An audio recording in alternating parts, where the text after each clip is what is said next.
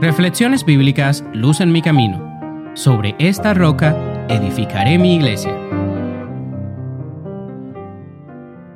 Mateo 16, 13 al 20. Al llegar Jesús a la región de Cesarea de Filipo, preguntó a sus discípulos diciendo, ¿Quién dicen los hombres que es el Hijo del Hombre?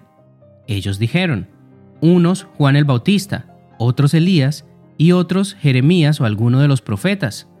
Él les preguntó, ¿Y vosotros quién decís que soy yo? Respondiendo Simón Pedro, dijo, Tú eres el Cristo, el Hijo del Dios viviente. Entonces le respondió Jesús, Bienaventurado eres, Simón, hijo de Jonás, porque no te lo reveló carne ni sangre, sino mi Padre que está en los cielos. Y yo también te digo que tú eres Pedro, y sobre esta roca edificaré mi iglesia, y las puertas del Hades no la dominarán. Y a ti te daré las llaves del reino de los cielos. Todo lo que ates en la tierra será atado en los cielos, y todo lo que desates en la tierra será desatado en los cielos. Entonces mandó a sus discípulos a que a nadie dijeran que Él era Jesús, el Cristo. Después de todo lo que los discípulos habían vivido con Jesús, era de esperarse que su relación con Él fuera diferente a la que tenían las demás personas. Habían sido elegidos directamente por Jesús, con el objetivo de ser sus ministros en el Evangelio y habían vivido con Él innumerables experiencias. Así que podemos afirmar, sin lugar a dudas, que si había un grupo capaz de saber quién era Jesús, eran los apóstoles. La única manera en que podemos conocer a alguien verdaderamente es teniendo una relación íntima con esa persona. Y eso es lo que Jesús esperaba de sus discípulos. Nuestro Señor esperaba que después de todo lo que habían vivido, pudiesen tener una fe más fuerte en Él, que les ayudara a superar las dificultades que enfrentarían en el futuro. Esto mismo debemos hacer nosotros todos los días. Nuestra relación con Jesús no puede estar basada en lo que las demás personas dicen de Él, o en las experiencias e historias que otros han vivido nosotros mismos, por medio de una relación con Jesús, deberíamos tener ya una idea clara de quién es Jesús verdaderamente. Si hacemos esto, será mucho más fácil para nosotros afrontar las dificultades del día a día. Cuando sabemos que Jesús ya nos ha ayudado en el pasado, tendremos también la seguridad de que siempre contaremos con su ayuda y su poder en nuestras vidas. Jesús les mostró esto a sus discípulos comparando cómo la gente del común lo veía a él y qué opinión tenían ellos. Lucas 9, versículos 18 y 19 dice, Aconteció que mientras Jesús oraba aparte, estaban con él los discípulos, y les preguntó diciendo, ¿quién dice la gente que soy yo?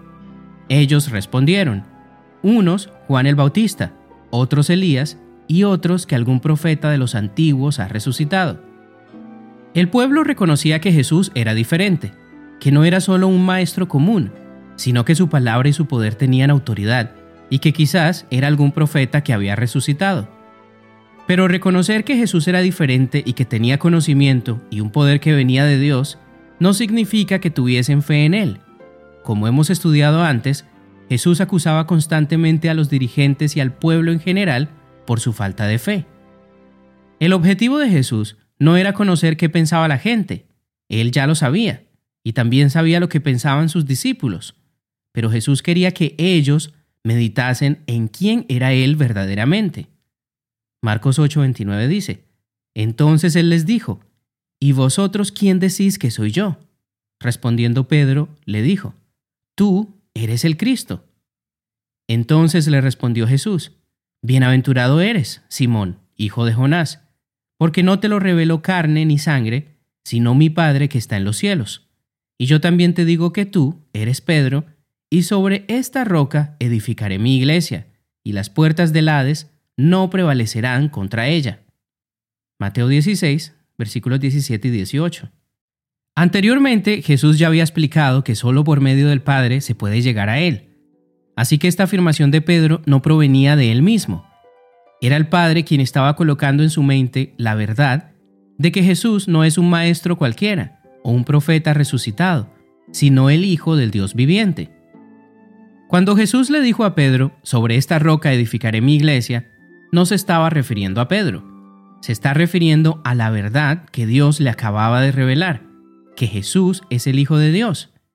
Millones de personas hoy en día creen erróneamente que Pedro es el fundamento de la iglesia cristiana, cuando la roca sobre la cual está edificada la iglesia es Jesús. Por algo nos llamamos cristianos, porque somos seguidores de Cristo y no de Pedro. Es más, el mismo Pedro, después de la resurrección de Jesús, le testificó a los sacerdotes y líderes judíos que Jesús es la roca y no él. Hechos 4, versículos 8 y 12 dicen, Entonces Pedro, lleno del Espíritu Santo, les dijo, Gobernantes del pueblo y ancianos de Israel, este Jesús es la piedra rechazada por vosotros los edificadores, la cual ha venido a ser cabeza del ángulo, y en ningún otro hay salvación, porque no hay otro nombre bajo el cielo dado a los hombres en que podamos ser salvos. Notemos que Pedro al hablar sobre Jesús habla guiado por el Espíritu Santo, así que tenemos al Padre, al Espíritu Santo, a Pedro y a Jesús, diciendo que la roca sobre la cual está edificada la iglesia es Jesús. Hoy quiero invitarte a que respondas a la pregunta que Jesús le hizo a los apóstoles. ¿Quién es Jesús para ti? ¿Un maestro? ¿Un profeta? ¿Un charlatán? ¿O el Hijo de Dios? Su palabra nos enseña que Él es la roca y nuestro Dios desea que entendamos que su iglesia está edificada en Jesús. Así que fortalece tu relación con Él. Si no has orado el día de hoy, saca un momento para hacerlo. Crea el hábito todos los días de tener un momento especial con Jesús. Estudia tu Biblia todas las mañanas y en cada momento que puedas, medita en su palabra y en sus enseñanzas. No olvides que no hay otro nombre bajo el cielo en el cual podamos ser salvos, sino únicamente en Jesús.